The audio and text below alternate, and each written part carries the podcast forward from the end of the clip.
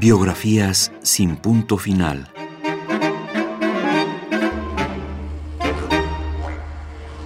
Francisco Tario y el peso de la tradición. Y escribiré libros, libros que paralizarán de terror a los hombres que tanto me odian, que les menguarán el apetito, que les espantarán el sueño, que trastornarán sus facultades y les emponzoñarán la sangre. Libros que expondrán con precisión inigualable lo grotesco de la muerte, lo execrable de la enfermedad, lo risible de la religión, lo mugroso de la familia y lo nauseabundo del amor, de la piedad, del patriotismo y de cualquiera otra fe o mito. Francisco Tario según nuestro invitado Mario González Suárez, escritor y conocedor de la obra de Francisco Tario, la literatura fantástica radica en la mirada cotidiana de la realidad del propio autor. Yo creo que toda la literatura, absolutamente toda, es fantástica y que depende de la apreciación o el marco conceptual bajo el cual se lee una literatura para hacer su clasificación. La literatura llamada fantástica es decir, una literatura que no está pegada a la supuesta realidad nacional, es una literatura para mí que sabe correr más riesgo, ¿no? que sabe arriesgar, aventurarse. Svetan Todorov, teórico de esta forma de literatura, sostuvo que lo que distingue a lo fantástico narrativo es precisamente la perplejidad de un hecho increíble, la indecisión entre una explicación racional y realista y una aceptación de lo sobrenatural. En otro tono, para Jorge Luis Borges, la literatura fantástica no es otra cosa que un hecho excepcional que ilumina la cotidianidad más llana. Por su parte, Ítalo Calvino cree que lo fantástico es algo que se encuentra en nosotros mismos, es algo que ni la ciencia ni la filosofía logra explicar, pero que a su vez proporciona las herramientas necesarias para navegar con más seguridad dentro del terreno de lo fantástico.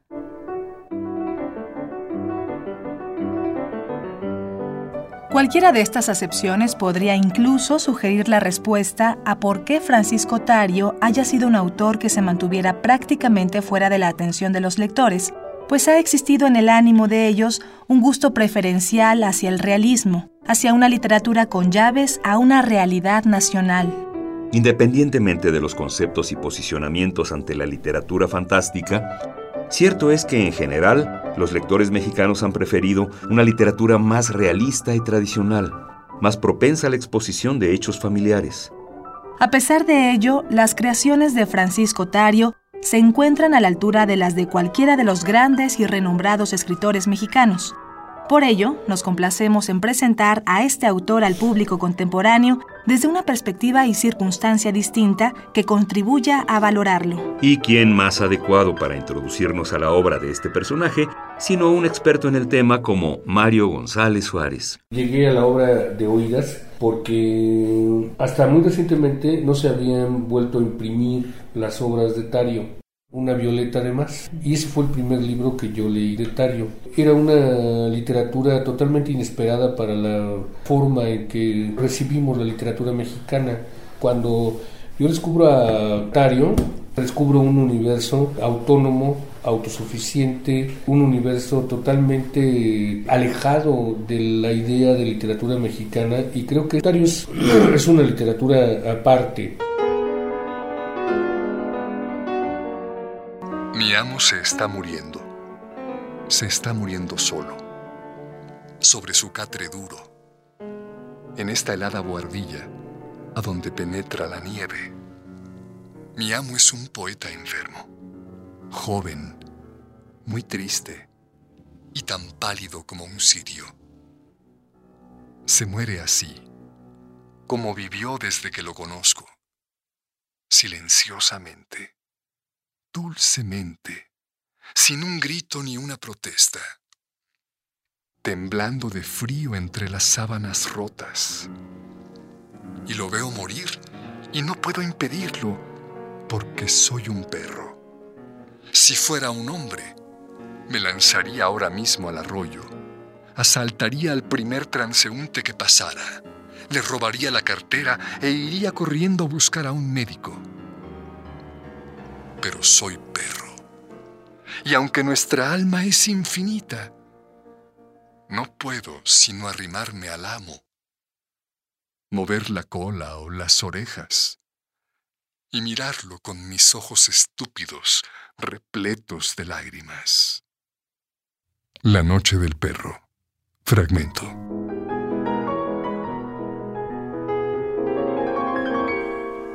Francisco Tario nació en la Ciudad de México el 2 de diciembre de 1911.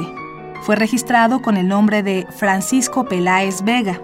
Sin embargo, años después, cambia su primer apellido, por sonar para su gusto demasiado mercantil, y coloca en su lugar el Tario o Tarío, palabra de la lengua purépecha que significa lugar del viento. No obstante, durante la única entrevista que el escritor concedió, aclaró que no tenía otra significación que la grata resonancia que produce esa voz metálica al unirla con el común Francisco.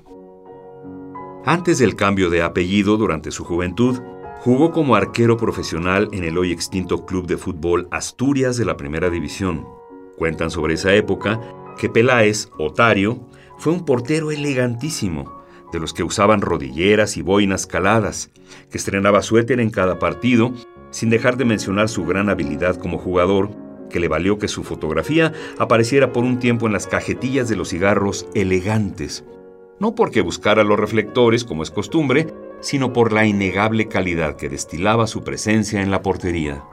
Tiempo después, mientras desarrollaba también un nuevo gusto por el piano, pierde de vista la portería y el balón y los intercambia por la pluma y papel.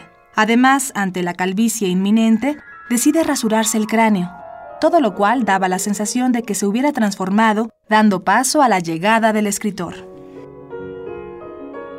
En 1943 aparece su primer volumen de cuentos, La Noche, el exdirector del Fondo de Cultura Económica, José Luis Martínez, amigo de Tario y posteriormente uno de los principales promotores de su obra, escribió sobre La Noche. El autor construyó para cada uno de los cuentos que componen el libro un pequeño drama casi siempre doloroso, fatal, grotesco, nunca feliz ni gracioso. Durante su vida como escritor, en la que cultivó géneros como el cuento, la novela, el teatro e incluso el aforismo, Francisco Tario supo mantenerse apartado de las ambiciones por la fama y el reconocimiento, pues ensayó la escritura como forma íntima de expresión, como una más de las actividades que conformaban sus días, alternándola incluso con la programación de los tres cinematógrafos de los que fue dueño en Acapulco. Estuvo casado con Carmen Farel, de quien se dice era la mujer más bella de México y quien ayudaba en el proceso creativo leyendo en voz alta los borradores del escritor. Junto con ella y sus dos hijos se trasladó en 1960 a vivir definitivamente en Madrid, donde ve morir a su esposa en 1967, y desde donde publica un año después Una Violeta de Más, el último libro de cuentos que dio a conocer en vida y el que dedicó a Farel su mágico fantasma. De este volumen juzgó José Luis Martínez que la imaginación de Tario se había vuelto más intrincada y fascinante, que el tiempo le había dado una cálida y segura densidad. Si tuviéramos que elegir palabras que definieran la literatura de Francisco Tario de acuerdo con Martínez, estas serían originalidad, locura y pesadilla, obsesión y muerte.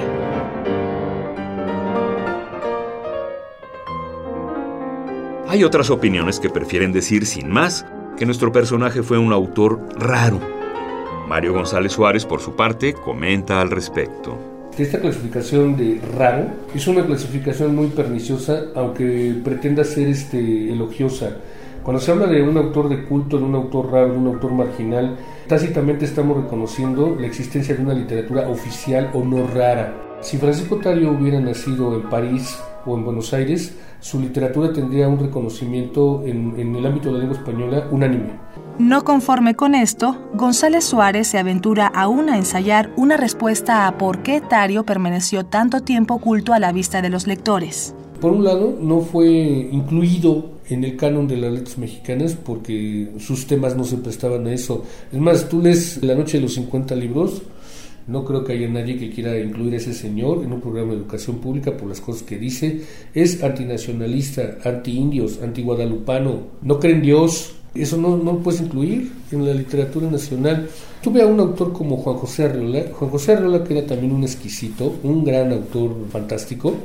Es un autor al que le costó trabajo entrar al canon literario nacional, que le costó más trabajo que a Rulfo, porque los temas de, de Arreola son también temas muy personales, este confabulario personal, y no va a ser hasta la feria como tiene el tema nacional, el tema de su pueblo, de Zapotlán, en ese momento se pensó que ya era de los nuestros, ¿no?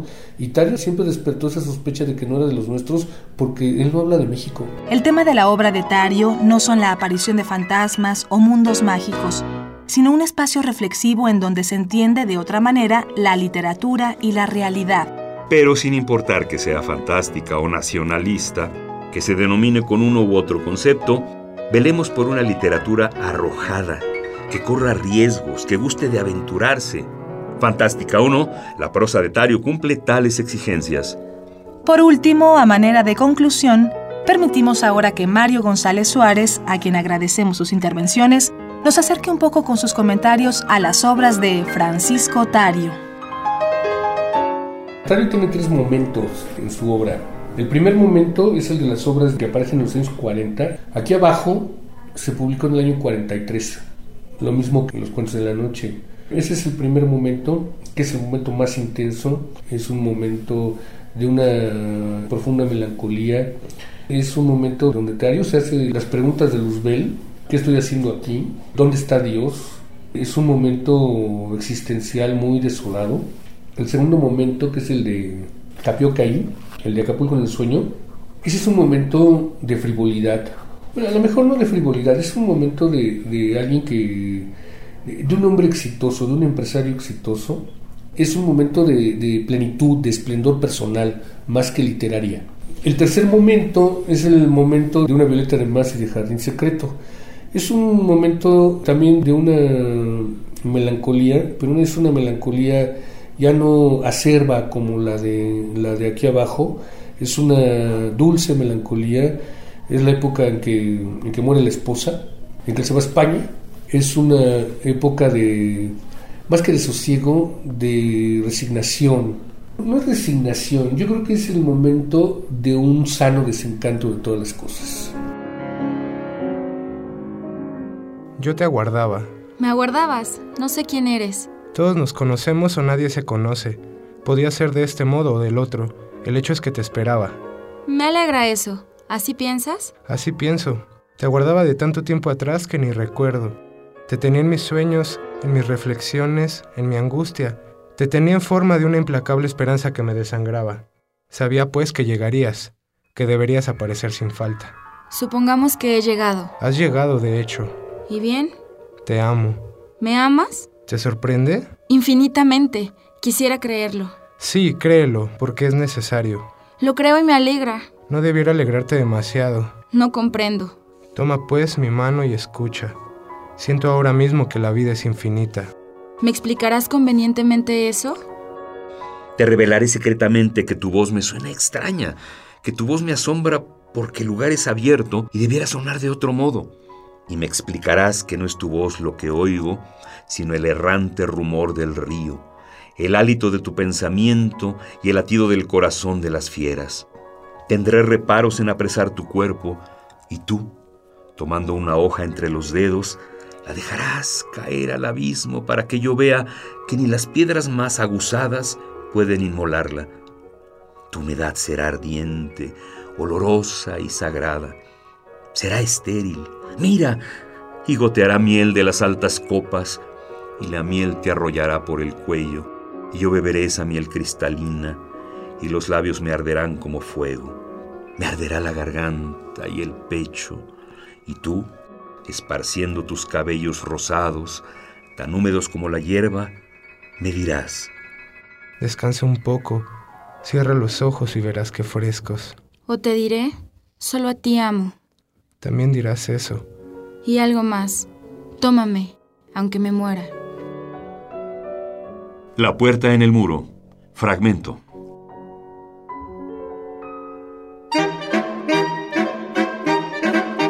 Biografías sin punto final.